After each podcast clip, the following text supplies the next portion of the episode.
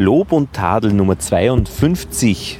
Der Podcast, bei dem es ums Lernen geht und jemand hat Siebenbürgen gelernt. Franz. Und mit dem Franz sitze ich jetzt im Garten in Wien beim Belvedere am Backbankerl und wir unterhalten uns über das, wie du Siebenbürgen kennengelernt hast. Ist da ein Unterschied? Du hast sie, ich glaube nämlich immer, man lernt ein Land. Ja, mindestens ist es Lernen. Für mich, ich bin, ich bezeichne mich als älterer Herr, weil ich im Jänner 60 wurde. Hm. Und für mich haben immer bestimmte Regionen einen Klang gehabt. Mhm. Als ich 30 war, war das Kalifornien, ah, verbunden okay. mit Popmusik. Und ich kann mich erinnern, nach dem Fall des Vorhanges, das Baltikum. Mhm. Naja, und jetzt, wir waren in Siebenbürgen. Endlich Traum zur Wirklichkeit gemacht, einmal dort hineingeschmeckt. Mhm. Naja, und das, ähm, äh, was ich gelernt habe, Siebenbürgen war lange Zeit, über ein paar Jahrhunderte, eine, eine geschützte Region zwischen dem Osmanischen Reich, geografisch gesprochen zur Rechten, mhm. wenn ich mittendrin stehe in Siebenbürgen, und zur Linken die absolutistischen, feudalistischen Reiche im Westen. Mhm. Also nicht nur Österreich und, und das bisschen Ungarn. Es war einfach damals die Zeit des äh, Absolutismus. Und Siebenbürgen hat sich eine Art Selbstverwaltung erhalten. Mhm. Und das ist verblüffend. Ich war im Baltikum, so na, kurz nach der Wende. Über Finnland bin ich gekommen und habe mir da so durchgeschwungen durch die, also Tallinn mit dem Schiff angekommen. Da habe ich auf ein auf einem russischen Schiff geschlafen, das kein Geld mehr hatte, wegzufahren. Das heißt, die haben das irgendwie als Hotelzimmer, aber ich war aber der einzige Gast und da habe ich mir das Gefühl gehabt, äh, in der Nacht gehen die Motoren los und ich wache irgendwo dann irgendwo in der Sowjetunion noch auf, auf der anderen Seite. Dann hat es eine Dose, also eine Pyramide voller Zipferbierdosen gegeben in so einem Geschäft in Tallinn. In kurz Tallinn? nach, ja, kurz nach der Wende. Also unglaubliche Sachen. Aber die, also eben, Baltikum war etwas zum Lernen. Und yeah. ich war dann dort mit einer Geografie-Exkursion, also ein Professor, der sich in der Regionalforschung auskennt, der einen Preis ausgeschrieben hat äh, für den schönsten Kontakt mit Einheimischen. Yeah. Und habe dann auch eine andere äh, Uni-Exkursion getroffen, die, die, vor denen ich dann geschützt, also die, da hat der Professor geschaut, dass ich nicht zu sehr mit denen in Kontakt komme, weil die hatten ein bisschen Angst eben der Wilde Osten, die waren da nicht so offen ah. wie unser Professor. Also die, die andere Exkursion, ja. die war vom Osten? Ah, nein, die, die war von Deutschland. Ach so, und, und die hatten irgendwie Angst, dass, weil ich bin dann ins Plaudern gekommen und die anderen waren schon weg, wieder in Wien und ich war dann noch in Kaliningrad und habe diese Gruppe getroffen und da habe ich das Gefühl gehabt, also da wollte man nicht so viel Kontakt haben zu mir. Man wollte mich nicht kennenlernen. Aber immer, vielleicht war ich einfach nicht die Zielgruppe als Wiener. Franz. Genau. Okay, äh, wir reden jetzt aber über das, was du dort äh, gesehen hast und was du dir dabei gedacht hast und wie du dieses äh, Land, Siebenbürgen und die Menschen eben äh, jetzt mit hierher auf unser Parkbacken bringst. Äh, für mich, ich, ich möchte einmal drei prägende Begriffe hinstellen, die mich nach der Rückkehr vor kurzem ungefähr zwei Tage lang wirklich be beschäftigt haben. Sie waren in mir drinnen. Die Siebenbürgen war über ein paar Jahrhunderte lang multikonfessionell, mhm. multi äh, kulturell und multilingual. Also die haben nebeneinander gelebt. Es haben gelebt Konfessionen nebeneinander. Ohne große Probleme. Äh, natürlich, Konfessionen prägen Kulturen. Äh, jetzt lingual. Da komme ich jetzt zu den Siebenbürger Sachsen und zu den Landlern. Also zu den Deutschsprachigen in Siebenbürgen. Die Siebenbürger Sachsen, das sind keine Sachsen, sondern äh, die, die kommen vom Rheinland. Äh, die, die gekommen sind sie deswegen, weil in Deutschland äh, kam durch Kolumbus die Kartoffel, vulgo Erdäpfel. Und die, damit ist die Fertilität gesteigert worden. Von wem? Von den Erdäpfel? Na, so ist es. Na was? Es, es Vom Boden praktisch. Aber nicht von den ja. Menschen, die haben dann mehr Kinder gekriegt. So ist es. Einfach, es sind mehr Kinder, haben überlebt, Ach. weil nicht mehr gehungert Ach. werden musste. Und, äh, und, und der Überschuss an, an, an Population, der ist nicht gelockt worden. Man hat ihnen gesagt, geht's dorthin. Also wir sagen heute Siebenbürgen dazu. Äh, und, und die sind dorthin gegangen, man hat ihnen Land gegeben und die haben einfach begonnen. Siebenbürgen in der Mitte des heutigen Rumäniens. Äh, An der Westseite des An der. Westseite. Ein bisschen so an dieser Schnittstelle auch zu Ungarn. So ist es. Äh, die Ungarn, die eher mehr so die Herrschaftsklasse war, die die Felder besessen haben, während die Rumänen dann ein bisschen mehr drauf gearbeitet haben. Weiß nicht allzu sehr, ob das jetzt in Stein Weißt gemeißelt ist. Ähm, ja, nein, Na, aber diese Geschichte, bleiben wir doch ich bleib, ich bleib schon, Genau, ja. ja, Nein, ja. Ich, ich, ich gehe jetzt, oder soll ich jetzt dann bleiben bei Na, dem, bleib, wie die bleib Landler kommen Ja, sind? unbedingt. Gut, und dann gehen wir einfach zu den Ungarn, äh, die Genau, Ungarn. genau. Gut, und die Landler, das ist, äh, hat auch eine Verbindung. Welcher Jahr ungefähr? Sachsen. Maria Theresia Zeit. Okay. Die Sachsen sowas äh, 16. Jahrhundert, Mhm. Maria Theresia 18. Jahrhundert. Äh, also, Die sind dort hingekommen haben die, und die Leute, die dort waren, haben gesagt, juhu, schön, dass ihr da seid. die, die Landler, also die, na, Entschuldigung, die Siebenbürger Sachsen, äh, mein Gott, die sind dort hingekommen, äh, man hat ihnen Land zugeteilt und, und die waren halt dort, die haben Land urbar gemacht, bewirtschaftbar gemacht. Die Frage war dann, als die Landler dazugekommen sind, und äh, ich hole jetzt ganz kurz aus, Ja. warum die Landler dorthin gekommen sind. Die Landler, das hast du aber noch nicht gesagt, wer die Landler sind. Nein, die, die Landler, das sind äh, österreichische ähm, Protestanten, die aus Ö Protestanten, die aus Österreich vertrieben wurden. Ja, ja, ja. Ähm, ich bin selber äh, Osttiroler. Man hat aus dem Defrektental dort Leute vertrieben. Ja. Die wurden aus Oberösterreich vertrieben. Ja, ich, ich Warum sind die überhaupt evangelisch Naja, worden? Naja, das ist schon gut. Ich, ich kann es jetzt von den, von den Ost, von den Ja, Defrekern von sagen. deiner, Also von meiner Heimat. Die äh, im, im Defrektental, mein Osttirol ist ja ein, ein ganz, ganz kleiner Flecken.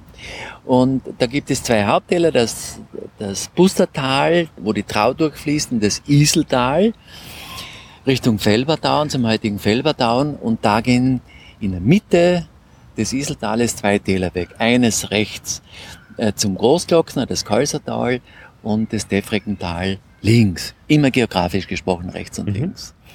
ich mag das, man wer rechts und links statt Westen und Osten sagt, ich kann mir das viel besser vorstellen. Und, und, ähm, und die Männer dort, äh, die, also, die haben gut Teppiche knüpfen können, die haben gut Hüte machen können. Die Männer sind in der warmen Zeit über den Felbertauern, über den Saumpfad drüber gegangen, in, ins Baden-Württembergische, ins Bayerische, haben dort verkauft und die haben den Protestantismus mit heimgebracht. Aha, Yes. eingeschleppt, wie die.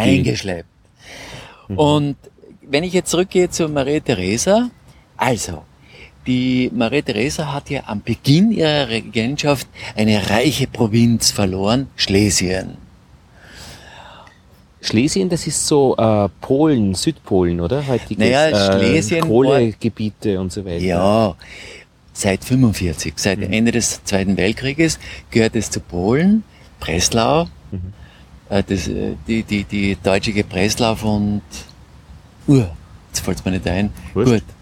Und und äh, das war eine reiche Provinz. Mhm. Und äh, Maria Theresa war, mm, ja, die, die war nicht aufs Hirn gefallen. Und die hat's gefuchst. Warum sind die Preußen besser als wir? Und hat Soldaten und Beamte losgeschickt, um einmal einen Zensus, eine Volkszählung durchzuführen. Die, die, die, der Wiener Hof hat nicht einmal gewusst, wie viel Einwohner hat, hat Das Reich. das Reich, das eigene, hat, wie viel Volk, wie viele Einwohner Die hat mein Provinzen. Volk? Mhm. Und, und die Geschichte, ich habe die vom, von dem tollen äh, Reiseleiter äh, das so erzählt gekriegt, da kommen eben die Soldaten und die Beamten ins Enstal und äh, interviewen oder äh, ja, interviewen die dortigen Bauern. Und da haben sie gesagt, da oben sind ja auch noch welche, oben am Berg. Ja, ja, da oben sind auch noch welche. Und gehen rauf, die haben anders gesprochen. Mhm. Die haben strukturierter gesprochen, die haben deutschsprachiger gesprochen. Und äh, die wurden gefragt, warum redet sie anders? Und die konnten es ihnen nicht erklären. Die hat man wirklich leicht gefoltert. Man wollte wissen, warum. Leicht gefoltert, Franz. Das musst du jetzt erklären. Naja, ich bin, Man hat's ich nicht war ja, totgeschlagen. Genau, man hat's nicht danke. Aber man hat sich gequält ja, genug, und dass dann sie irgendwas haben, ausspucken. Dann haben sie einfach in, in, in, in einer Stube äh, eine versteckte Tür aufgesperrt und da war drinnen die Lutherbibel. Aha. Das, ist der- das ist der Punkt. Es ist ja okay, eine andere Art zu denken, ja. Also wenn man äh, äh, Wenn du, ähm, schau, ich bin eben in Osttirol aufgewachsen. katholisch. Äh, ja, meine Familie war nicht katholisch, aber der ganze Ort war katholisch. Und als ich... Deine Familie war nicht katholisch, sagst du. Naja, Papa und Mama sind nicht in die Kirchen gegangen, aber die waren nicht antikatholisch, die haben Okay. einfach zu viel zu tun. Sie waren eine evangelisch. Nein, Okay. Nein, Aber- mein Gott. Mara und Josef. Aber wir, äh, wie wir, äh, also ich war Ministrant und, und, und, und wir sind alle als Kinder in die Kirchen gegangen. Gut. In, äh, in meiner Kindheit war die, die Liturgie noch lateinisch. Mhm. Ja, ja. Naja, aber, aber Eh Lothar, überall. Jetzt überlege Fahrt. mal, überlege mal, die, die Leute, die da drin sitzen und sehen, ich meine, ich habe auch ähm, irgendwann einmal im Gymnasium Latein gehabt, aber ich habe nichts verstanden. Eh drum Fahrt. Also man hat einfach etwas beigewohnt, was man nicht verstanden hat. So ist es. Und die Protestanten und, und bei den bei, ja? den, bei den Katholiken war es immer so, macht ja nichts draus, äh, dass es In der Reiche Ewigkeit gibt, wirst du schon verstehen. So ist es. Du kriegst die Belohnung, kriegst du dann oben. Und bei den Protestanten hat man gesagt, Gott will, dass du jetzt Ja. erfolgreich bist. Das ist ein großartiges Konzept. So. So. Und, und deswegen, jetzt zurück zu Maria Theresa, Landler. äh, haben, sind die Österreicher aber einen Haufen geschossen worden, weil die einfach, äh, die einfachen Soldaten waren besser. Moment, wo wurden die Soldaten über den Haufen geschossen? In Schlesien. Bei den Schlesischen Kriegen. Aber Die, jetzt- die Österreich verloren hat. Genau, aber da hat Schlesien verloren. Aber die Verbindung jetzt äh, nach und Tirol. zurück und nach den Kriegen hat die Maria Theresa gesagt, so, und mir reicht's, ich will jetzt einmal einen Zensus haben. Ja, ich will einmal wissen, wie wohnt. viel Leute da sind. Und zufällig sind dann diese, diese äh, Erheber draufgekommen, da gibt's ja noch Protestanten. Und mit denen ist man so verfrachtet, ich weiß es auch wieder von den Defrekern, man hat denen die Kinder weggenommen Mhm. und die El die, die Frau und Mann sind auf ein Floß gesetzt worden, äh, Trauabwärts, Donauabwärts, hinab nach Siebenbürgen. Das ist aber schon interessant, diese, weil wo ähm, schwimmt das Schifferl hin, haben wir immer gefragt, wenn wir ein Schifferl in den Fluss setzen, ins Schwarze Meer. Und natürlich, wenn du die Leute auf ein Schifferl Ja. setzt, äh, dann ist es diesseits der Wasserscheide, also ja, genau. hier ins Schwarze Meer und da ist eben Rumänien auf dem Weg, Siebenbürgen. Das ist egal, wo du setzt es auf die Isel, Ja. Defrektental Isel, Isel in die Trau, Trau in die Donau dann ist man da unten. Und im einzigen nördlichen Waldviertel in Österreich heute noch würdest du dann eben Elbe abwärts Richtung äh, Nord- oder Ostsee, was auch immer das dann ist, ja, äh, schwimmen. Da gibt es auch Aale Ja. deswegen, die von dort äh, wieder raufkommen. Genau. Aber da wären dann die Leute eben nicht nach Siebenbürgen gekommen. Nein. Interessante Geschichte. Ja, Dorthin, wo das Wasser rinnt. aber so schlau war der Wiener Hof, trotz katholisch, Mhm. Dass er schon auf den richtigen, äh, das Floß auf den richtigen Fluss gesetzt Na gut, es war ja kein anderer da. Okay, in dem So Fall. haben sie keine Fehler machen können. Aber das waren dann die Landler, oder? Hat Das waren die Landler. Und wenn du glaubst, dass die Landler dort ankommen sind und willkommen geheißen Mhm. wurden, uns wurde erzählt jetzt auf der Reise, dass das ein Mordskampf war zwischen den Siebenbürger, eingesessenen Siebenbürger Sachsen. Die früher dran waren? Das ist genauso wie ein Ah. Zugabteil. Wenn einer dazukommt, wird er giftig angeschaut und wenn der nächste dazukommt, wird der giftig angeschaut. Mhm. Und wenn er die Füße oben hat, dann sagt man, würden Sie bitte die Füße jetzt runternehmen? Dieser Platz wäre jetzt dann auch für mich. Also selbst wenn er das, den Acker nicht bestellt, äh, soll er dann doch keinem anderen gehören. Und Sie haben sie ja verstanden, muss man dazu sagen. Sie haben ja beide Deutsch gesprochen. Eben nicht. Ach so. sondern unsere, äh, die Landler, die haben ein, ein, ein äh, cisleitanisch gefärbtes Deutsch gesprochen und die Siebenbürger Sachsen, die vom Rheinland gekommen sind, die haben ganz anderes gesprochen. Man hat sich dann so geeinigt, das war, also- uns wurde es recht, recht kampfeslustig dargestellt, dass ähm, nach, sie haben sich geeinigt, dass Hochdeutsch gepredigt werden musste.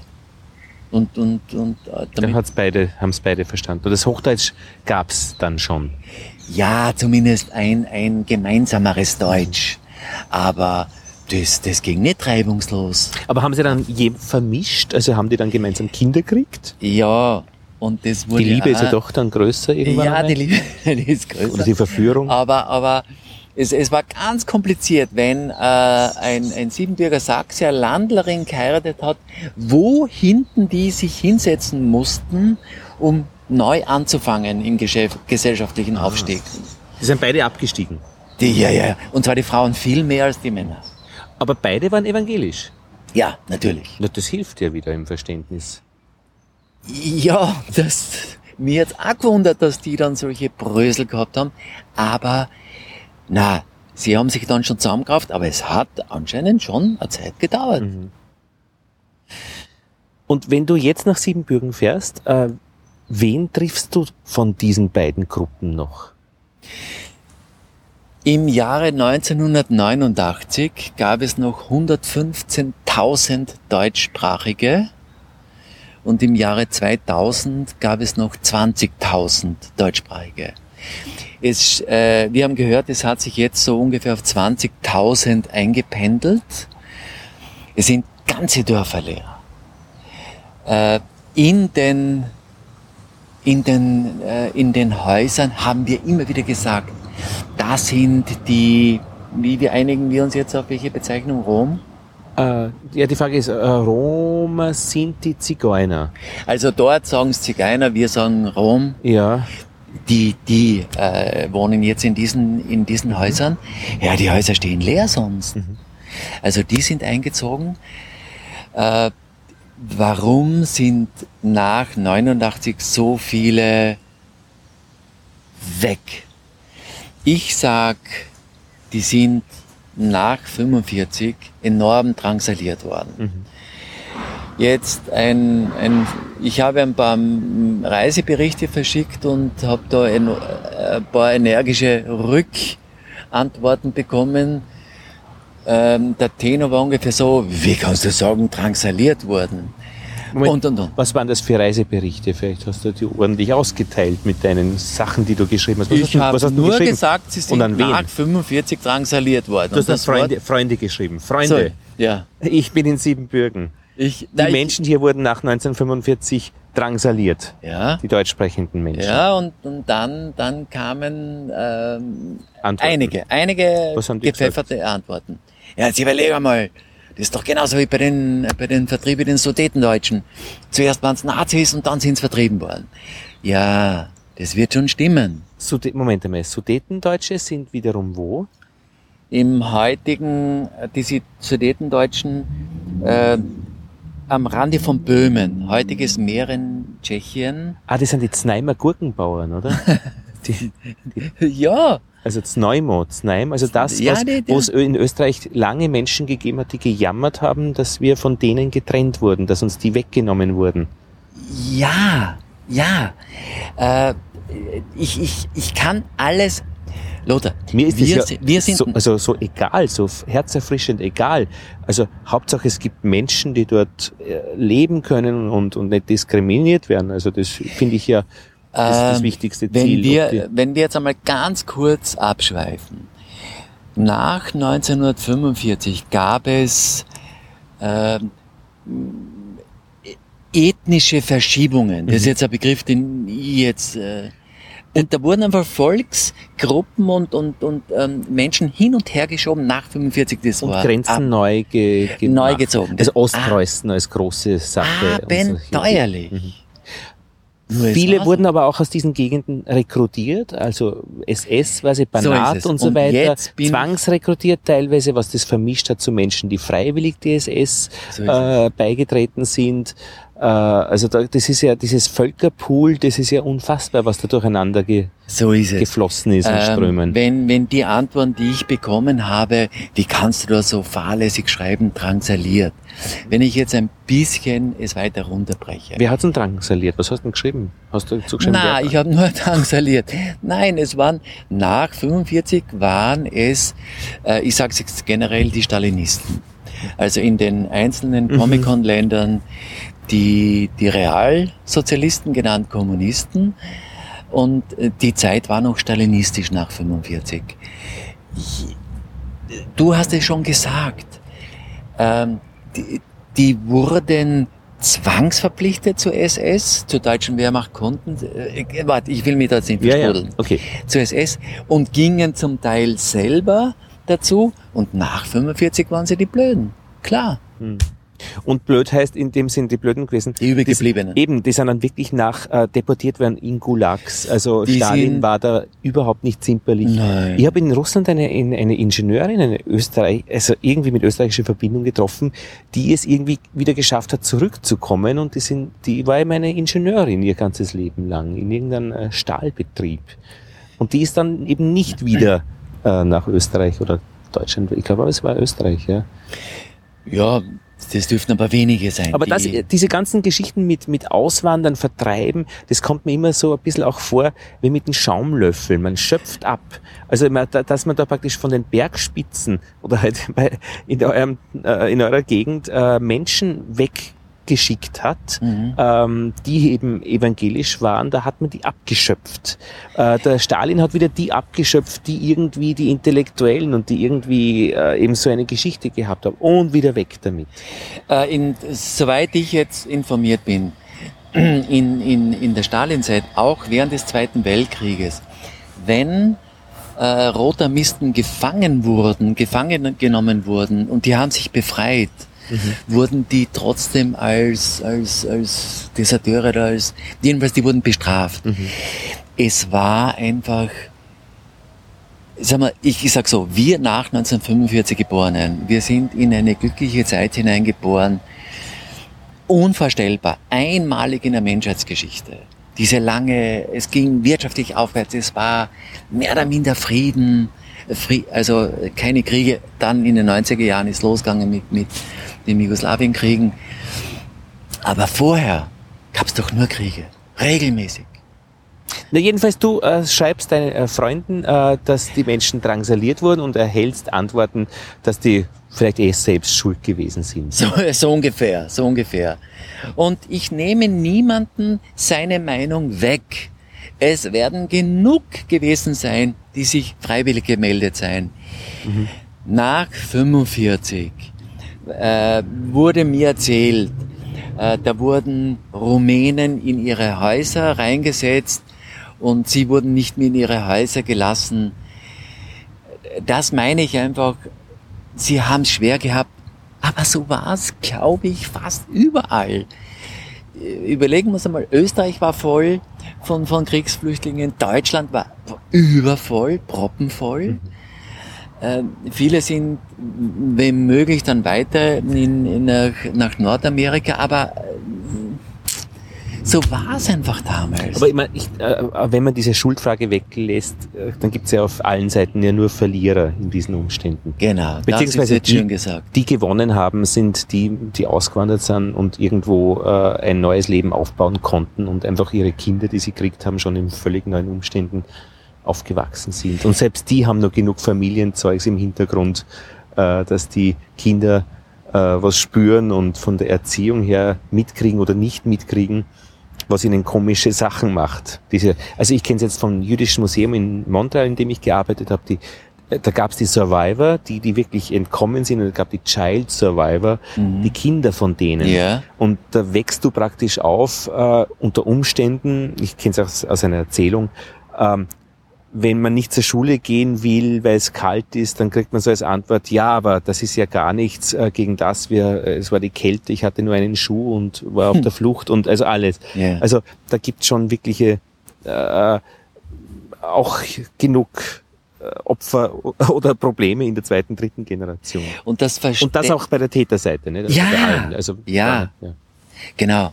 Und das Verständnis, äh, wenn ich jetzt an unsere Kinder denke, die jetzt 30 sind, die, die können nicht die Erfahrung gemacht haben, die wir gemacht haben. Ja. Also ich, wenn ich in, die Schule gefahren bin, die Winter waren in den 60er Jahren wirklich kalt. Und die Kleidung war noch nicht so warm wie heute. Und am Radl war es brutal kalt. Ja und? Was kennen die heutigen dafür, dass es nicht mehr so kalt ist? Wir sind einmal äh, übers Land gewandert und in ein Gasthaus mitten irgendwo draußen in, im Gai, sagt man. Ah, ja, Äh, in, ins Geist. Genau, gehen da auf eine Jausen rein und dann sagen wir, pfah, kalt. Ein, eine dünne Stimme kommt vom hinteren Kachelofen hervor. Ja, ist ja gar nichts gegen 17er Jahr. Und ich meine, jetzt im Jahr 2016 können wir das gerade noch sagen. Also er meinte 1917 Ja, nein, ja, ja. und konnte sich daran noch erinnern, ja. Weil Kälten tut weh. Das Ah, ja, ja. Kälten Ja, ja. tut wirklich weh. Wir, wenn wir Ski gefahren sind als, als, als Kinder und wir sind zu schnell in die Wärme, das hat so weh getan. Mhm. Ach so.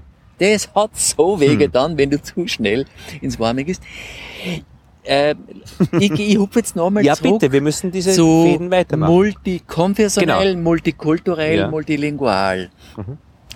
Diese, diese äh, wunderbaren, sagen wir ungefähr zwei Jahrhunderte, die sich Siebenbürgen äh, selber geschaffen hat zwischen, zwischen dem Osmanischen Reich, wobei das Osmanische Reich wird bei uns nur so verteufelt. Das Osmanische war ziemlich tolerant und, und, und dem absolutistischen, ähm, im, im, von uns aus gesehen links, ähm, Resteuropa, das eben absolutistisch war. Ähm, 45. Schnitt. Es werden viele Deutschsprachige verschleppt. Äh, und, und, und die sagen das auch, äh, und, und unter Tränen, da sind nicht nur Männer, sondern auch Frauen verschleppt worden. Und dann sind sie zurückgekommen, dann waren die Häuser besetzt und sie haben weitergemacht. Dann hat die Kollekti Kollektivierung begonnen und sie haben weitergemacht. Und dann kam einfach die Chance, 89 nach Deutschland zu gehen. Die Grenzen waren offen. 115.000 sackt runter auf 20.000. Ich kann das verstehen. Und geblieben sind die halt ganz alten. Naja, geblieben, es sind die 20.000, die da sind. Da sind geblieben, es werden immer welche sein, die nicht weggehen wollen. Es wird die, die Älteren sowieso, wobei aber viele haben ihre Eltern mitgenommen. Und ich habe das jetzt zufällig bei einem Telefonat letzten Sonntag mit, mit einer Frau aus Gelsenkirchen erfahren, dass es nach 1989 sind Siebenbürger Aussiedler haben geschlossene Siedlungen äh, errichtet. Habe ich zum ersten Mal gehört. Finde ich super, die Dörfer sind zaum geblieben. Also es hat was. Gut, ähm, ich kann das, wie gesagt, nachvollziehen. Und wer ist geblieben? Na, das war deine Frage. Äh, wir haben in Schäßburg, auf Deutsch heißt es Schäßburg, ich weiß gar nicht, wie es rumänisch heißt. Also jetzt nicht, ich habe die Unterlagen nicht da. Ich bin nicht respektlos. Äh, dort ganz ein, ein, ein emsiger, was, was ist er, Organist. Genau, genau, genau. Und was der alles auf die Viers stellt, der ist mit einer Ungarin verheiratet. Dann haben wir kennengelernt einen, einen Pfarrer, also einen, einen Pastor, einen, auch mit einer Ungarin verheiratet. Und der ist sowas von engagiert, dass er die Landflucht in seinem Dorf gestoppt hat. Die Kinder bleiben da, weil als erstes hat er, hat er die, die, die, die Kabel hergebracht, damit die einen Internetanschluss haben. Also mit, mit Kopf, mit Hirn. Ein super Typ, der Pfarrer. Lass uns doch ein paar Ortsnamen auf den Platz werfen. Klausenburg Klausenburg ist Siebenbürgen. ist Siebenbürgen. Äh, Kenne ich noch einen Ort? Du kennst Hermannstadt, Hermannstadt, äh, Sibiu, Sibiu, Klausenburg ist Cluj, Cluj. Hermannstadt. Wir waren noch in Kronstadt, in Ja. Braschow Draschow, okay, Kronstadt. und Schäßburg. Tut Aha, mir leid, okay. ich habe jetzt den. Ja, ja, da. Schäßburg. Na, erstmal Schäßburg. Aber das sind so ungefähr die. Wir waren, wir waren ungefähr in dem, in dem Ja. Dreieck. Es gibt einen ganz einen, äh, einen, einen begabten oder beliebten Bürgermeister in Was Klausenburg. heißt? Was ist das für einer? Naja, Ein Physiker, glaube ich. Ein ehemaliger. ah, da weißt du jetzt mehr als ich. Okay. Das Aber ist- was ist mit dem? Ähm, er heißt Klaus. In Klausenburg ist es. Nein, nein, nein, nein, nein, nein, nein, nein. Klaus, Klaus, na, du hast, äh, ähm, Ich mach, Gut. ich mach mal wir werden das, Wir werden das recherchieren und so nachreichen. Na komm, er ist so bekannt, er fällt mir einfach jetzt nicht ein. Wir finden Jedenfalls, er war einige Perioden Bürgermeister von Hermannstadt. Mhm. Und enorm erfolgreich. Er, es gibt in, in Hermannstadt, ich glaube, 12 Prozent Deutschsprachige. Und er wurde gewählt. Und jetzt aber ist er nach zwei oder drei Bürgermeisterperioden ist er in der Hauptstadt Politiker. Ah, das heißt, er wurde ab. Ich sehe da gerade noch online, ein Ex-Bürgermeister von Klausenburg ist verurteilt worden. Bürgermeister von Klausenburg droht Ungarnstämmigen mit Entlassung. naja, gut, da muss man sich speziell äh, drum kümmern. Aber wenn du eben, ich finde das interessant, eine Reise nach Siebenbürgen machst und wenn ich die frage, na, äh, wie ist das, wenn du zurückkommst oder wie ist das, wenn du das Land dort lernst und du erzählst eigentlich zunächst einmal aus der Geschichte? Ja. Dann ist das nicht zufällig, denke ich mir. Du hättest ja äh, anfangen können von der, keine Ahnung, Geografie dort Ja. oder von den äh, Menschen, von den Musikbands oder von der Landwirtschaft. Aber du bist in die Geschichte gegangen. Warum? Warum? Weil wir mit dieser Reisegruppe, äh, diese Reisegruppe hat zum Ziel, Land, Leute, Kultur kennenzulernen. Was war das für eine Reisegruppe? Also so richtig? Naja. Das war, wo bucht man so eine Reise? Ja, das ist eine ganz Du tolle, darfst Namen nennen. ja, das ist eine ganz tolle Agentur mit Sitz in Klagenfurt, www.anabasis.at, äh, der, ähm, dem das gehört und der die Reisen leitet, der heißt Dr. Max Grothaus. Ist ebenfalls ein Protestant. Seine Familie kommt aus Norddeutschland, Namen. Und das ist eben dieser wunderbar gebildete Mann, der sein Wissen so herrlich weitergeben kann. Das ist, wenn wir uns in den Reisebus setzen, äh, wir haben ihn vor einem Jahr kennengelernt, da sind wir ins Komitat Debrecen in Ostungarn gefahren und ich dachte, mein Gott, Ungarn, Plattel eben, okay, äh, die Heidi hat davon geschwärmt, der ist so, in, ja, Frau, ja? ja, der ist so, so interessant. Und Lothar, ich bin aus dem, ich bin seit damals, komme ich aus dem Staunen nicht raus. Er hat einfach ein, er, er hat ein, ein, ein Wissen, das er so weitergeben kann. Und das Wissen, das ich in mir trage, das bekommt Kreise, also ein, ein Einzelwissen, ah, woher kommt es, wie war das, wie könnte es gewesen sein, welche Vermutung. Und äh, deswegen bin ich so begeistert und deswegen reisen wir mit ihm.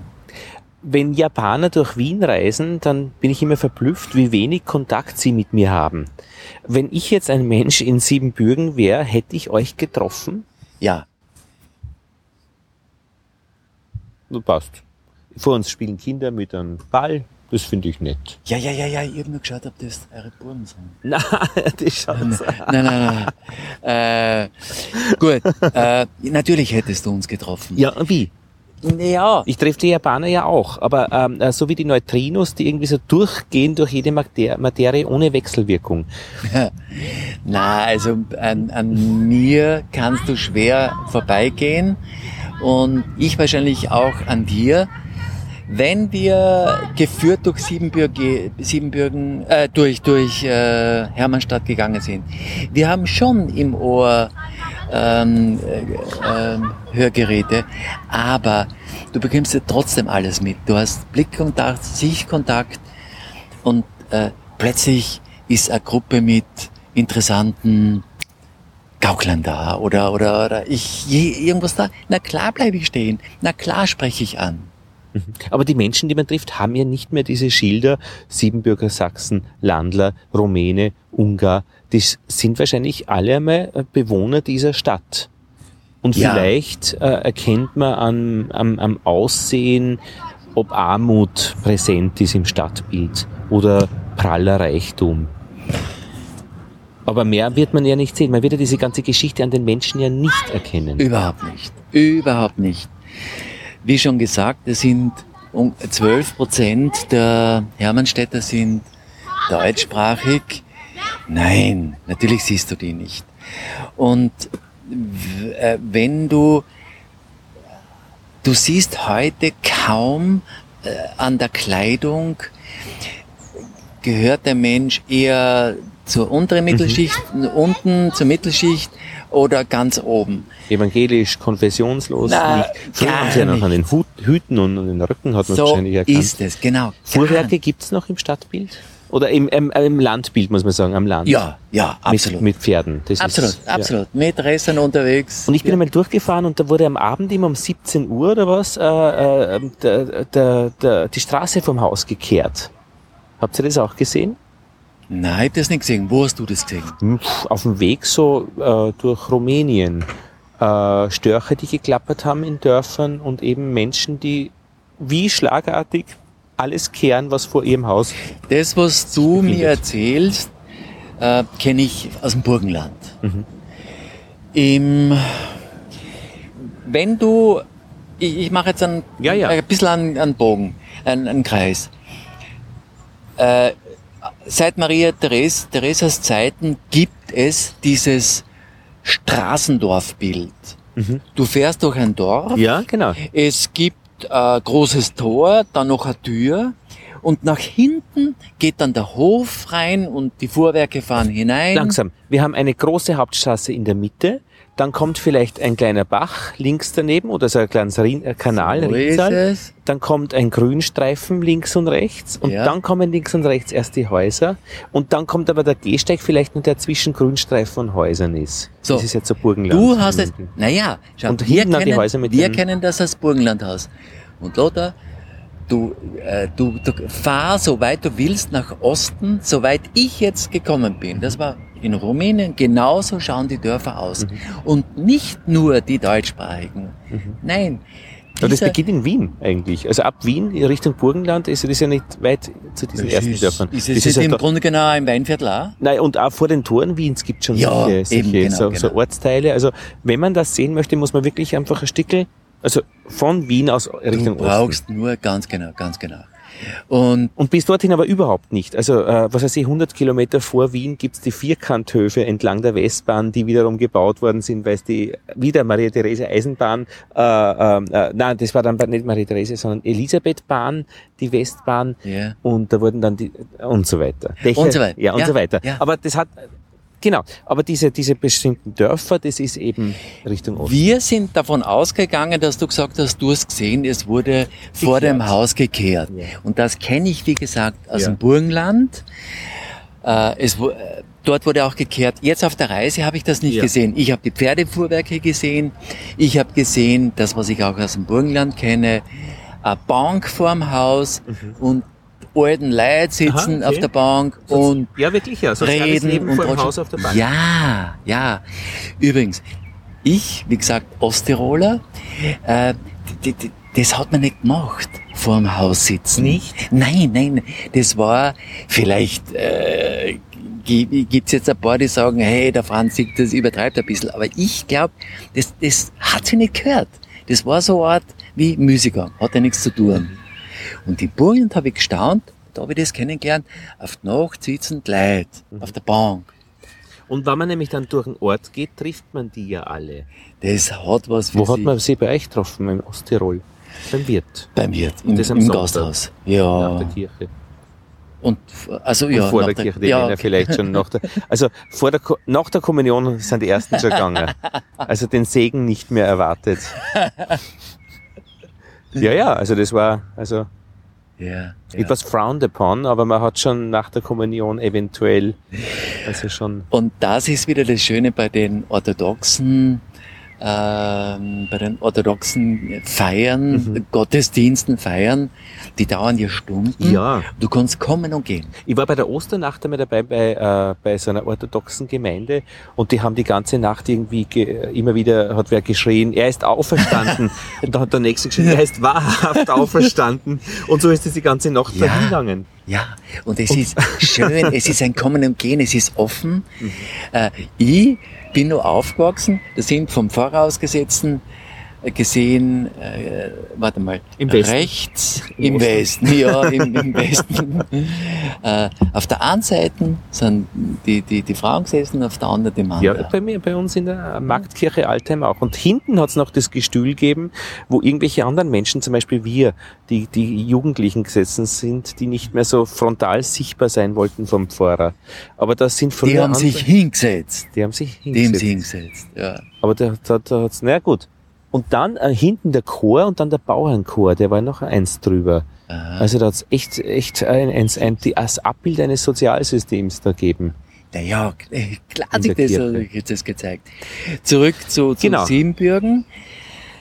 Äh, ähm, deine Frage War die Menschen. also, sagen wir so, deine Feststellung war, Franz, du hast kulturell mit dem kulturellen Eindruck begonnen. Äh, Mit dem Geschichtlichen eigentlich. Also geschichtlich und Geschichtlich und, und dann die, ja. die, die Kultur. Denn wir haben äh, Wehrkirchen gesehen. Also das waren Burgen. Mhm. Kirchen umgeben mit Mauern.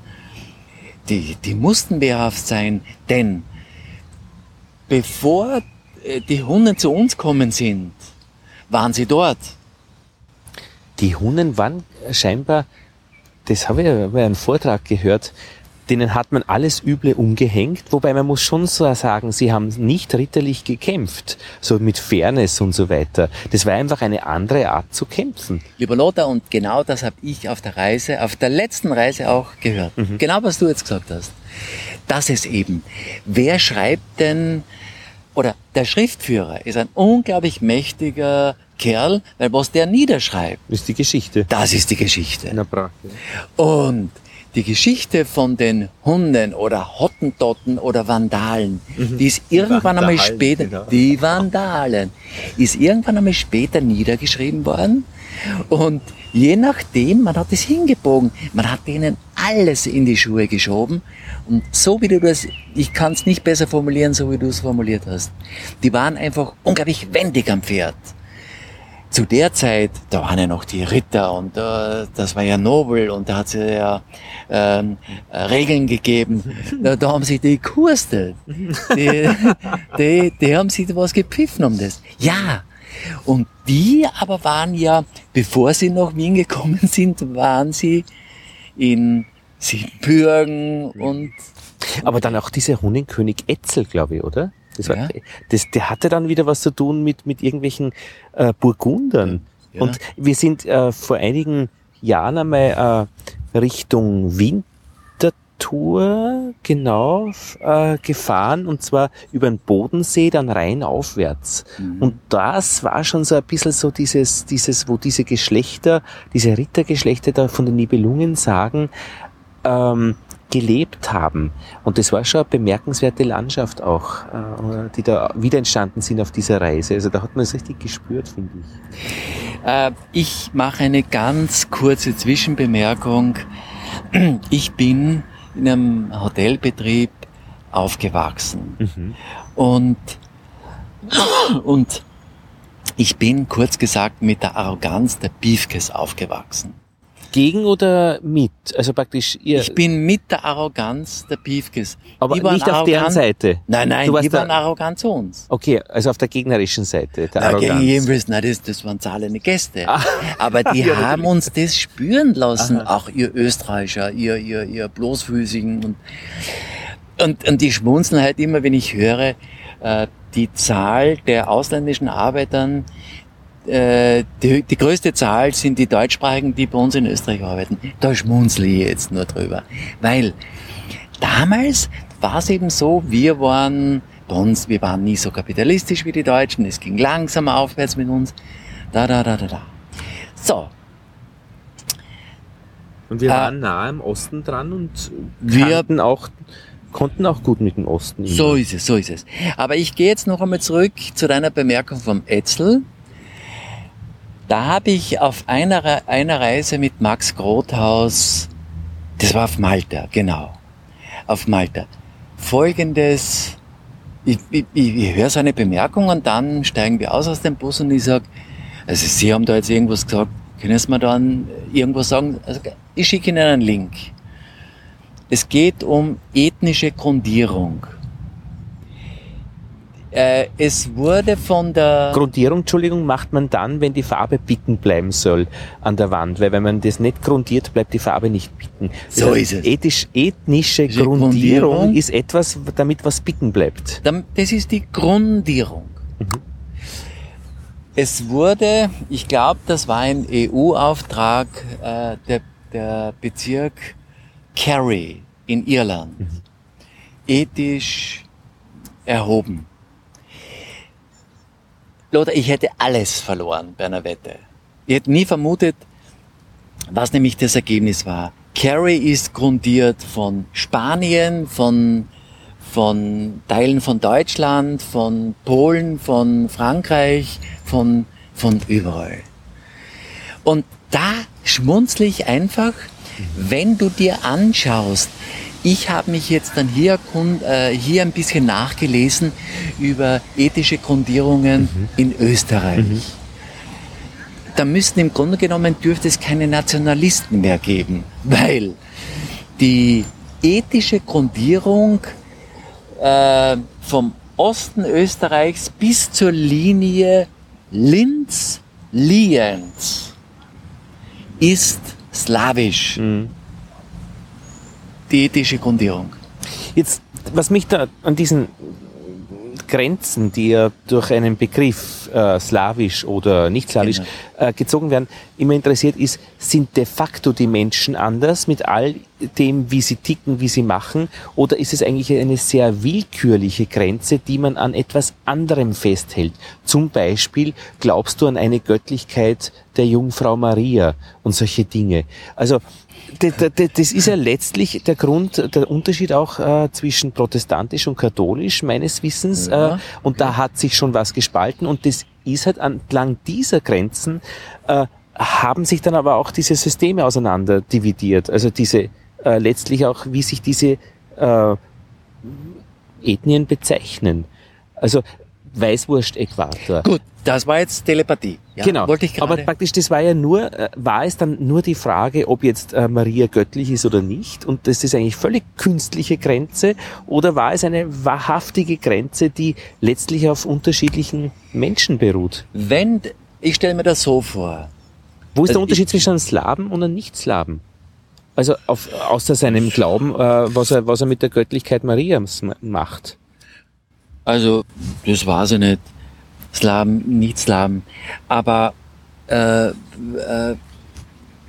zwischen, zwischen protestantisch und katholisch erzogen ähm, zu werden, in, in meiner Generation, da stelle ich mir schon sehr unterschiedlich vor. Ja, aber du sagst erzogen worden. Äh, hättest du die Kinder verwechselt, wären das, also, äh, wäre das nicht aufgefallen? Ja, ich, ich Okay. bleibe jetzt, Ja, ja, nein, nein, nein, ich bleibe jetzt trotzdem bei dem Punkt, denn äh, die, die, was heißt Glauben? Glauben heißt nicht wissen. Ich muss es glauben, aber ich weiß es nicht. Mhm. Und das fasziniert mich, wenn ich es wissen will. Mhm. Naja, und deswegen, ich glaube eben nicht an die Jungfräulichkeit Marias. Also das ist für mich kein Thema. Aber ich will es wissen. Und deswegen reise ich auch. Und als ich auf einer der Reisen gehört habe, dass eben ein Großteil Österreich, äh, Österreichs slawisch grundiert ist, habe ich geschmunzelt. Mhm. Ja. Ich frage mich auch oft, warum ich kein Nacktbild von mir ins Internet stellen soll. Ich meine, ich zeige auch meine nackte Nase. Und da habe ich aber mittlerweile schon ein bisschen eine befriedigende Antwort bekommen von Leuten, die dann sagen, naja, man wird dann schon gebrandmarkt und ausgeschlossen, weil es unüblich ist und als nicht äh, besonders vertrauenserweckend gilt. Also insbesondere wenn, soll man diesen Mann seine Kinder anvertrauen. Okay. Ja. Aber immer, auch da gibt es dann andere Leute, die sagen, Freikörperkultur, äh, da wird man äh, eher gebeten, die Kleidung abzulegen. Wenn also, du, genau. Ja. Wo ist da genau das Problem, wenn man halt mehr als meine nackte Nase sieht im Netz? Hm? Also, Franz, warum sieht man kein Nacktfoto von dir im Netz? Man sieht von mir im Netz. Man sieht derzeit dein nacktes Knie und deine nackten Füße, und, aber sonst bist du ganz vortrefflich gekleidet. Aber warum hast du das nicht? Also, würdest du das auch nicht? Ja, sag mal, also ganz praktisch. Ich bin mit dem Radl dahergefahren und ähm, nackt am Rad. Ich habe kein Problem mit nackt am Rad, aber es ist nicht so praktisch. Okay, aber jetzt ein Bild von dir im, im, im Internet nackt, das kannst du im Studio aufnehmen, wenn du willst. Hier ist Franz. So schaut er aus. Ja und? Eh, wenn es nur und ist, dann könnte man es ja tun. ja. es gibt. Und ich denke, solche, solche ethnischen Grenzen sind unter Umständen auch so, weil es einfach üblich oder unüblich ist, oder es hat tatsächlich einen tieferen Grund, der ganz massiv und zementiert und eigentlich sehr nachvollziehbar ist. Also, ich, wenn man alle Menschen auf die sieben Urmütter in Afrika äh, zurückführt, hm. dann ist das eh alles hinfällig. Äh, ich springe jetzt zurück ins Hier und Jetzt. Mhm. Und, und zu deiner Frage. Ich habe auf den Reisen in den letzten Jahren die Vielfältigkeit der christlichen Ostkirche und die Vielfältigkeit des Islams kennengelernt. Und ich war erstaunt. Ich war über beide erkennt oder beides, was ich gehört habe, was erstaunt.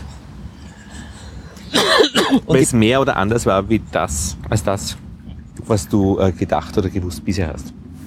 Lothar, weil ich äh, im Grunde genommen mich damit nicht auseinandergesetzt habe. Und ich war nur.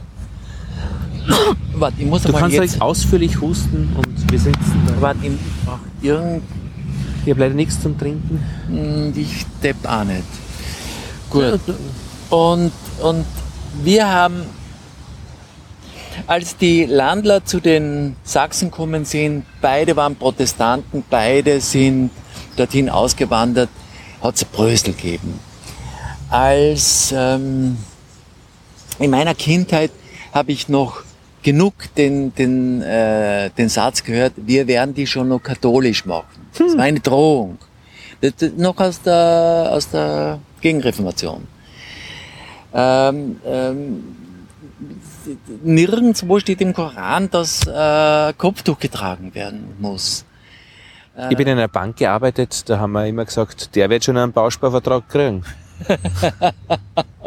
genau, das war dann der Wettbewerb. Wer, wer bringt ihn so weit? Das war der letzte, der noch keinen gehabt hat. Und den kriegen wir auch noch. Den so kriegen wir noch. Den machen wir noch Bausprach. Den machen wir noch ich mach dich Bauspar. Ich mach dich Bauspar. ja, ja. Äh, na und, und, und zurück zu deinem, ja. äh, zu deiner Idee des, des Nacktfotos. Ich bin aufgewachsen in einer Zeit, da war äh, Nacktsein einfach. Äh, es, es haben doch erst die, die, die Hippies äh, nach der, der Freikörperkultur mhm. Anfang des 20. Jahrhunderts wieder ein Nacktsein ein, ein, ein Freier sein in die Gesellschaft gebracht. Und ich erlebte es so. Das natürliche Schamgefühl hat es oft geheißen. Naja, und, und äh, das ist gekippt. Ich, das natürliche ich, Rechtsempfinden heißt es auch in manchen Zeitungen. Gibt, ich, ich, äh, ich benenne es so, dass äh, unsere Gesellschaft im Moment zerbröselt und fast alle Hemmschwellen weg. Die verschwinden. Und, und deswegen, ich gehe gern nackt. Ich fahre nicht, äh, weil es unpraktisch ist mit dem Radl, aber im Garten nackt sein, das ist einfach äh, barfuß gehen, äh, das ist wunderbar. Äh, Im Internet wäre es noch interessant dran. Für mich, na, für mich, Lothar, ist, ich lebe ganz bewusst ab, mehr oder minder analog. Ganz. Das okay, gut, dann ist diese Frage jetzt ganz weg. Aber natürlich wäre es interessant, wie, warum würde man sich schlecht fühlen, wenn so ein Nacktfoto draußen wäre? Das könnte dann theoretisch jeder in dieser ganzen äh, Welt anschauen und äh, sagen, okay, das ist der Franz so ganz nackt. So, und da, da beginnt es für mich, für mich interessiert es nur, wenn, wenn, du stellst dich nackt ins Internet. Ich kenne dich, ich hätte irgendwann noch gefragt, warum hast du das gemacht? Was, was war der Anlass? Was war, das, was war der Auslöser? Warum hast du das gemacht? Ansonsten, das interessiert mich nicht. Du, ich triff doch ungewollt Tag und Nacht auf Nacktsein. Tag und Nackt auf Nackt sein. Vielleicht, na, vielleicht soll man das einfach probieren, was sich daraus entwickelt. Ich meine, wie würde das meine, meine Arbeitgeber, meine äh, Auftraggeber beeinflussen? Wer weiß, was sich da für Quellen auftun an neuen äh, Fertigkeiten. Ja, möglich. Na gut, äh, ja, und ich denke auch, äh, wenn man in Siebenbürgen ist, äh, dann sind die Leute sehr bekleidet und ähm, auch die Geschichte ist ja eigentlich ein gewisses Nacktsein, wenn man kennt. Also man kann den Leuten eigentlich unter den Kittel schauen, also unter den geschichtlichen Kittel schauen, wenn man einen Reiseleiter hat, der das auch versteht zu vermitteln. Jetzt die Leute, die wir dort äh, gesehen oder die ich dort gesehen habe, die, meine Schwägerin, die in, in, äh, in der DDR aufgewachsen, die ist 1970 geboren, in der DDR aufgewachsen und die hat mir Folgendes zurückgeschrieben.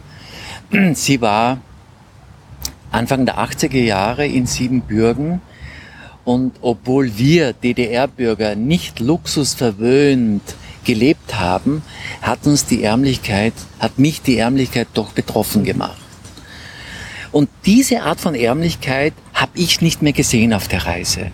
Weder in Stadt, in der Stadt okay. noch am Land. Mhm. Warum? Weil heute äh, Kleidung kostet nichts mehr. Mhm. Es wird von Sklaven irgendwo gemacht, es wird dann von Konzernen äh, billigst vertrieben und dann können sich sogar Leute mit wenig Geld können sich irgendwelche bunten Leiberln, T-Shirts kaufen und es schaut nicht mehr ärmlich aus. Mhm. Das war noch anders vor 50, 60 Jahren. Und, und äh, äh, war sehr wohl die Roms, dort sagt man Zigeuner, mit einer Selbstverständlichkeit, äh, so wie auch bei uns, die, die erbitten eine Spende und wenn du nichts gibst, kein Problem, dann gibst du nichts. Das wollen sie. Ich meine, ich habe restliches äh, rumänisches Leihgeld ihr gegeben und sie haben gesagt, Euro. Und wollen Sie es oder wollen Sie es nicht? Und das ist jetzt genommen. Und ja, äh, ich habe das auch lernen müssen. Die, die, äh, die äh, es lebt, es hat jede Schicht auch ihre kulturellen Umgangsformen, ihre Regeln. So. Ob man eben für Kleinigkeiten des Alltags zum Beispiel auch Menschen bezahlt, dass sie die Parklücke frei halten, dass sie einem äh, beim Einparken helfen, äh, dass sie auf den Hund aufpassen, den man beim Biller vorn anhängt. Äh, das machen wir ja hier nicht. Aber in Indonesien ist es ganz wichtig und ganz üblich, weil sehr viele Menschen davon leben, weil es eben so einen Sozialstaat ja nicht gibt, wo man genau. das Geld einfach genau. überwiesen genau. wird aufgrund seiner Bedürftigkeit. Genau, genau, genau. Und das gibt es ja auch im Nahen Osten, im mhm. Maghreb, also die Länder, die ich kenne. Ja, ja. Und ähm, ich meine, ja, ich kann das, mhm. ja. Franz, Siebenbürgen, so diese Zusammenschau, also wenn du äh, die Reise hat dich bewegt, hat dich beeindruckt, du hast ja. mir davon geschrieben eben. Äh, ja. ähm, und was war das jetzt für dich? Ähm, was war das jetzt für mich? Es war enorm bewegend. Es hat mich zum Teil ergriffen, diese leeren Dörfer. Das war's. Äh, zum anderen, das Wissen hat mich wieder sowas von bereichert. Ich möchte äh, noch einmal, ich möchte eingehen auf, wir sagen Rom, dort sagen es Zigeuner. Die Frage ist aufgekommen, woher kommen die? Ich, ich habe ich hab noch nie recherchiert, ich habe keine Ahnung gehabt. Ich war bass erstaunt. Die ähm, sind zu einer Zeit, und ich kann sie jetzt nicht jahresmäßig einfassen, eingrenzen, sind sie äh, von Indien mit den Wasserbüffeln hierher gekommen, weil hier in Europa Adelige, Adelige wollten in Südeuropa Reis anbauen. Und die sind mit den Wasserbüffeln gekommen. Die, die waren in Indien auch ähm, auf einer ganz unteren Kaste, weil sie die Wasserbüffel auch gegessen haben. Und das ist ja, also ein, ein Rindessen ist ja, ist ja ein, ein No, No, No, No Go. Und die osmanische Grenze, die ich schon einmal angesprochen habe, die war ja jahrhundertelang, ging die ja durch Osteuropa, von oben nach unten, vom Norden nach Süden. Und sie ist verschoben worden, einmal weiter her, einmal weiter zurück. In der Erzählung immer als Einfall, Ansturm oder ich kenne es auch in äh, äh, ganz argen Schriften auch jetzt gewarnt als Unterminierung. Die, Immer böse Vokabeln. Die, äh, der Islam war doch am, äh, zu seiner Beginnzeit kulturell und geistig-kulturell ja uns haushoch überlegen. Wir haben äh, in, in, in die Reconquista hat ja brutal alles ausgelöscht, aber das war ja eine Hochkultur. Da waren wir noch wirklich in einem, in einem dunkleren Zeitalter. Aber es hat dann schon auch hier dann Hochkulturen gegeben, die ja, aber wir wir haben von denen profitiert. Wir haben vom ja. von, vom Islam ähm, die Zahlen. Wir haben wir haben so vieles vom Islam. Äh, Islam das habe ich noch in der Schule gelernt. Aber die osmanische Grenze, äh, es gab eine Militärgrenze, es gab eine Staatsgrenze, also so eine Art Bufferzone. Ich weiß von einer Reise nach Serbien, dass äh, orthodoxe Wehrbauern wurden angesiedelt, die waren dafür steuerbefreit. Ähm, und jetzt zurück zu den Rom dort Zigeuner. Die sind, äh, wie gesagt, mit den Wasserbüffeln gekommen und dann äh, Krieg wurde ja immer so geführt, äh, ein, ein, Soldaten, ein Soldat sein war ein Beruf. Und der Soldat war mit Kind und Kegel unterwegs. Und es war eben nicht Kind und Kegel unterwegs, sondern es waren auch die Rom, die waren als Musikanten und mhm. als Prostituierte, die mhm. waren unterwegs. Mhm. Und wenn du dir anschaust, warum sind sie gerade massiert in den Balkanländern, dort ist über, über lange, lange Zeit die osmanische Grenze und diese, diese Kriegsgrenze verlaufen. Mhm. Und deswegen sind die dort Wiking geblieben. Mhm. Ganz einfach.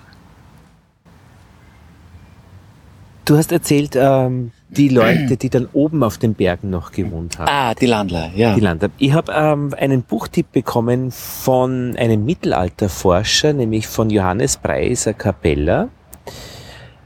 Physikalische Soiree-Episode über äh, Netzwerke im Mittelalter. Und er hat gesagt, auf die Frage, was er denn empfehlen würde zu lesen, sagt er, ähm, so auf praktisch erste Antwort, also ganz oben yeah. auf, Fernand Brodel, ein französischer Name, das Mittelalter und die mediterrane Welt in der Epoche Philipps II. Das ist eine Geschichte erzählt in drei Bänden und ich habe diese Bände dann bestellt und der erste Band ist das Mittelmeer und all sein rundherum ab, auf, äh, äh, über seine Landschaft her besprochen. Das heißt, der erzählt im ersten Band, wie eine Landschaft die Umstände, die Geschichte prägt. Und da kommt es eben vor, dass diese Abstufungen, wer wohnt in der Ebene, wer wohnt äh, dann am Mittelteil zum Aha. Berg, wer wohnt am Berg oben, ganz wesentliche äh, äh, Entwicklungsbedingungen geschaffen haben genau. für jede Art von Geschichte. Wenn die dann nämlich dann zum Beispiel irgendwo hingehen äh, und die Ebene bewässern, dann brauchst du Menschen, die dieses Wissen schon haben, wie man bewässert. Dadurch kannst du ganze Bevölkerungsteile wieder von woanders äh, anwerben, die genau, kommen. Genau, ja. ähm, und auch eben natürlich die ganze Geschichte Kontrolle, äh, Venedig, äh, wer stellt die Bedingungen. Also ich, es ist eine unfassbar tolle Geschichte zu lesen. Ich werde es in den Shownotes verlinken. Äh, ich freue mich immer, wenn ich das Buch äh, zur Hand nehme, weil es einfach so schön ist. Also, ich ja. bitte dich jetzt gleich, schick mir diese, ja, diese, diesen Link, ja. diese, diese Leseliste mit dem, weil, es, ja. das, das, ähm, du hast mich jetzt gefragt nach den Landlern und, und ähm, ich mache jetzt eine kurze Bemerkung. Mittelmeer. Mhm. Solange die Römer die Polizei, die Ordnungsmacht auf dem Mittelmeer waren, mhm. solange haben die, äh, die Piraten wenig Auftritt gehabt. Mhm. Als dann das äh, römische Reich langsam in den Rändern erodiert ist und immer schwächer wurde, umso mächtiger wurden, wurde die Piraterie im Mittelalter, im, im, im Mittelmeer. Und Piraten waren nicht nur Piraten. Piraten ja, ja. die Venezianer, die Udineser, Piraten waren alle. Mhm. Und es wurden drei Dinge äh, waren auf der auf der Piratenliste. Holz, Holz war enorm begehrt. Das war heute, was heute Beton ist, war früher Holz zum Bauen. Holz, ähm, war es Kupfer, da bin ich mir jetzt nicht sicher, und jedenfalls Menschen. Es wurden mhm. einfach Menschen und die wurden geraubt und versklavt, mhm. also verkauft als Sklaven. Und, und da gibt es Geschichten, die, die Piraten haben, äh, die sind nach Britannien, haben da gesehen, ah, da ist eine Prozession, super. Fünf äh, Meilen draußen geankert in der Nacht rein, haben haben gekapert, haben, was sie erwischt mhm. haben. Mhm. Wenn sie Glück haben, dann war ein Bischof dabei, sind dann rausgefahren, der Bischof wurde ausgelöst, haben sie dann Geld gekriegt und die Rest, der Rest ist versklavt worden. Und, und so wie, das, die, wie Schleppfischen, also einfach alles fassen, das, was das, Ja, aber das war lange Zeit äh, wir leben jetzt so in, in relativ geordneten oder haben gelebt oder leben mhm. jetzt immer noch die, die in geordneten Verhältnissen ich, also bis so ins 18., 19. Jahrhundert, da war vieles noch nicht geordnet. Ich frage mich eben auch neben diesem Nacktseinfoto nur, nur eine Frage, die läuft. Was ist schlecht an einer Hure? Gar also, nichts. Na eh, sagen wir so schnell, aber praktisch, wenn jemand sagt, du siehst die aus wie eine Hure, also was genau, wie ist damit gemeint? Also welche Stelle wäre damit verwerflich? Also, ähm. ich habe eine, ich, ich habe eine ganz, ganz liebe Freundin, und deren Schwester ist, ist, hat sich lange Zeit und diese Freundin hat ihre Schwester als hurös gekleidet. Was genau ist das schlecht? Ja, genau, aber da ist gar nichts schlechter. Es ist einfach, wir kommen noch an so einer Zeit, wo ganz klar geschichtet wurde. Du bist Outsider, das ist ein Hur, das ist äh, äh, Dogwerker, das ist... Aber im Wesentlichen ist es dann eine praktisch Abgrenzung von Menschengruppen, ja. Aber wofür eigentlich ganz genau sind Menschen abgegrenzt worden voneinander durch solche Ideen? Ähm, wenn ich jetzt vorhin das von, den, von der Versklavung erzählt habe, dann, dann, dann denke ich mir, oder, oder ich gebe einfach jetzt dazu, es scheint Menschen immanent zu sein, dieses Oben und Unten. Erste, zweite Klasse. Erste, ja. zweite Klasse in der Eisenbahn. Es ist schon bequemer. Zweite, es ist bequemer in der ersten, muss ich schon sagen. ja, wenn es kein Problem hast. Aber es hat doch, ich habe es nicht mehr erlebt, aber es hat noch vor unserer Zeit die dritte Klasse mein gegeben. Gott, wir haben noch geraucht im Flugzeug nach Stalingrad mit dem Großvater. Das, auch das hat's noch gegeben. ja, eben. Na, aber jetzt Aber ja, ja, zu dem, aber- zu dem oben, unten. Ja. Äh, Oben gibt's nur, wenn's unten gibt. Und wenn's So unten nicht es. mehr gibt, dann gibt's es oben nicht. Äh, wenn's und- allen gut geht, dann geht's denen, das gut geht, nimmer gut. und vor allem die, die ganz unten sind, die schlagen dann die Viecher und, und, und es ist fürchterlich. Nein, aber wir, praktisch, wenn, also dieser, dieser Reichtum, der, we- wenn man Glück hat und man ist oben, den gibt's ja nur, wenn's eben Leute gibt, die eben billigst arbeiten. Das ist, äh, das ist so wie in der Volkswirtschaft, wie in der Geldwirtschaft.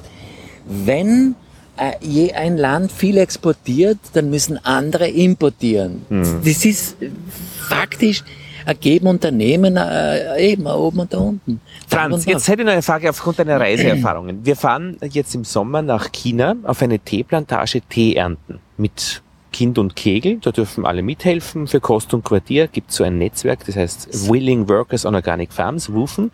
Äh, auf Biobauernhöfen kann man das tun.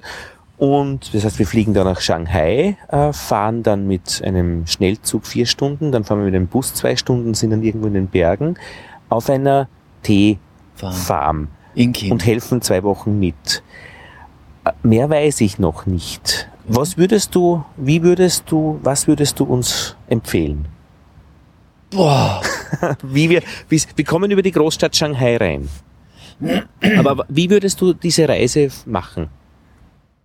Nachdem meine Frau sich immer so gut vorbereitet und das nicht so mein Ding ist, ich lass mich einfach gern ein. Mhm.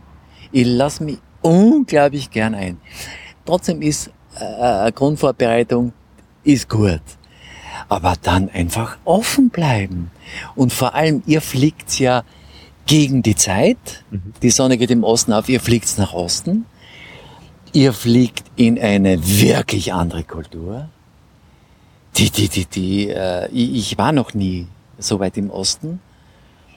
Äh, äh, ich bin gespannt, ob du mir erzählen wirst, ob die Leute wirklich so rüde sind im, im, am Gehsteig und, und, und im, im, im Umgang miteinander.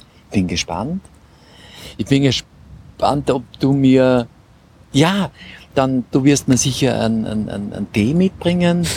Na, weil, weil, äh, ich, ich freue mich einfach, ich, ich war jetzt einmal pass erstaunt, das zu hören, weil ich habe, warte mal, wir sagen einen russischen Tee zum Genau, einen schwarzen russischen Tee. Tee, ja. Aber nicht chinesischen Tee, Blödsinn.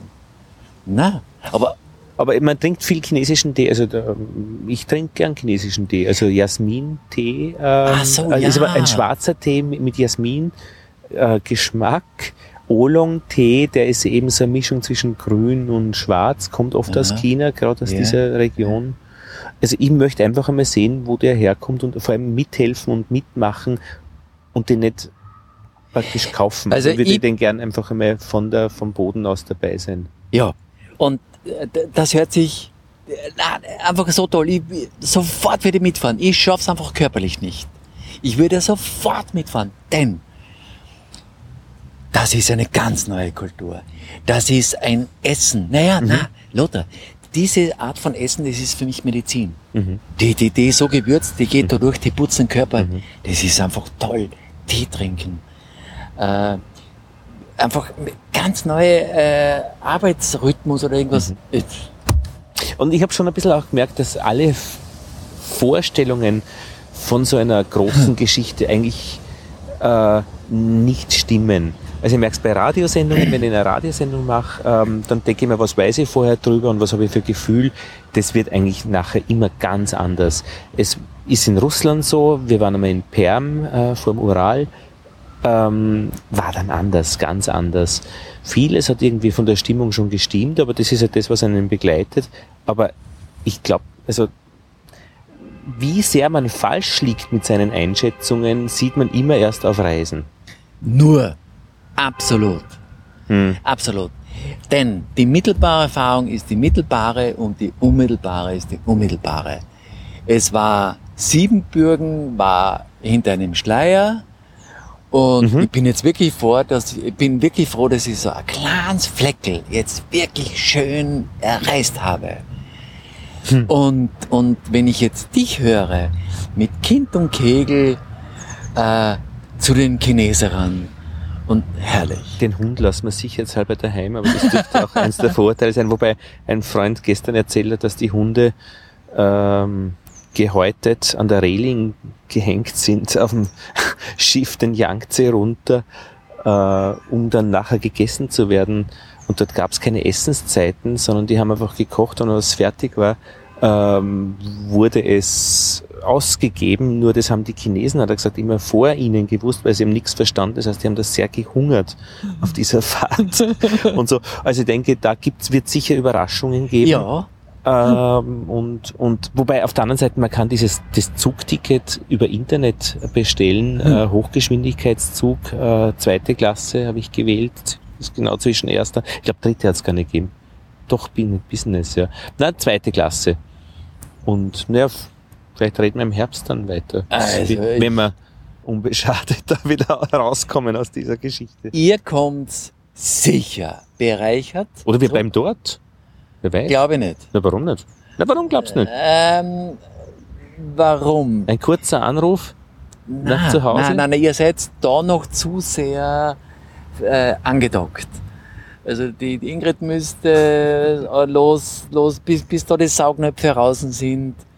Du auch die Burgen. Ein paar Anrufe, ja. naja, wer weiß. Nein, wer weiß. Nein, also alles. Meine, äh, Bewegung, äh, so. Muss ja nicht Schau, hin und zurück Ich habe gesagt, nicht ich weiß, dass ihr zurückkommt, ich glaube, ihr kommt zurück. Stimmt. Ah, okay, stimmt. Und ich weiß, wie man mit Bienen umgeht. Vielleicht brauchen die wen, der mit Bienen umgeht.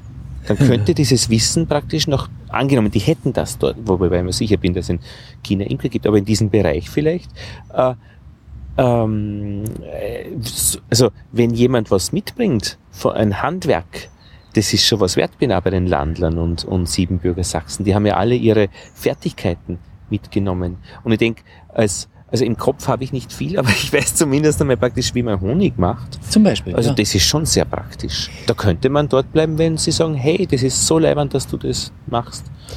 Äh, ich habe ein paar Nanosendungen über, über Bestäubung mhm. in, in ähm, China ist so groß. Mhm. Ich weiß jetzt nicht wo in China. Das wurde händisch vorgenommen, ja, ja. weil die, die, die, die Umweltgifte so stark sind. Wenn das, wenn das in, in dem Teil noch, wo, wo ihr Tee pflücken werdet, die Kinder von den Kindern erzählen dann, ja, wir sind damals, also ja. aus Österreich, da war die politische Lage nicht so mhm. super aufgrund diesen ganzen, wie du sagst, also zerbröselt. Ich habe einen neuseeländischen Imker mit ihm gesprochen, auch ein Deutscher. Der ist 2000 ausgewandert nach Neuseeland, hat äh, den Imkereimeister noch gemacht vorher und kannte schon die Varroa-Milbe und wie man mit ihr umgeht. Und die ist kurz vorher auch nach Neuseeland ausgewandert und hat die Imker in Bedrängnis gebracht und er ist dort hingekommen und gewusst, wie man mit ihr umgeht und ist jetzt dort Berufsimker. Ah ja, ah ja. Von meinem Imker weiß ich, dass sie über Italien, glaube ich, daher gekommen ist. Und unsere Imker gehen, glaube ich, schon relativ gut damit um. Ja, man muss wissen, was man tut. Genau, genau, genau. Franz, wir haben eine, eine, einen Kreis gedreht. Lassen wir es dabei. Äh, very gerne. Very gerne, ja. Und äh, ich freue mich drauf, wenn wir nach eurer Kind und Kegel China-Expedition dann noch einmal ja, weiterreden, was die Menschen. Weil ich ja. werde in der Zwischenzeit auch wieder gereist sein. Mhm. Ha. Mhm. Wir werden fahren nach Danzig, Marienburg und Thorn. Malburg. Wir werden fahren nach Odessa. Mhm. Haha. Und nach Praha. Prag. Mhm. Na, das ist aber eine ganz üppige geografische Spannweite von oben und unten. Tja. Ich freue mich. Ja, ich freue mich auch. Äh, und das war Lob und Tadel Nummer 52. Eigentlich haben wir begonnen mit sieben Bürgen, aber es hat sich dann zu einem Gespräch entwickelt, was die Menschen verbindet und was sie trennt, oder? Schön. Und wie wir als Reisende damit umgehen und auch dieser Sprung äh, nach oben und unten, aber auch in jetzt und früher. Ja, über die Zukunft haben wir wenig geredet, aber ist auch vielleicht ganz gut so. Weiß man nicht. Wir, es wird nicht unser letztes Gespräch sein. Danke, Lothar. Danke, Franz.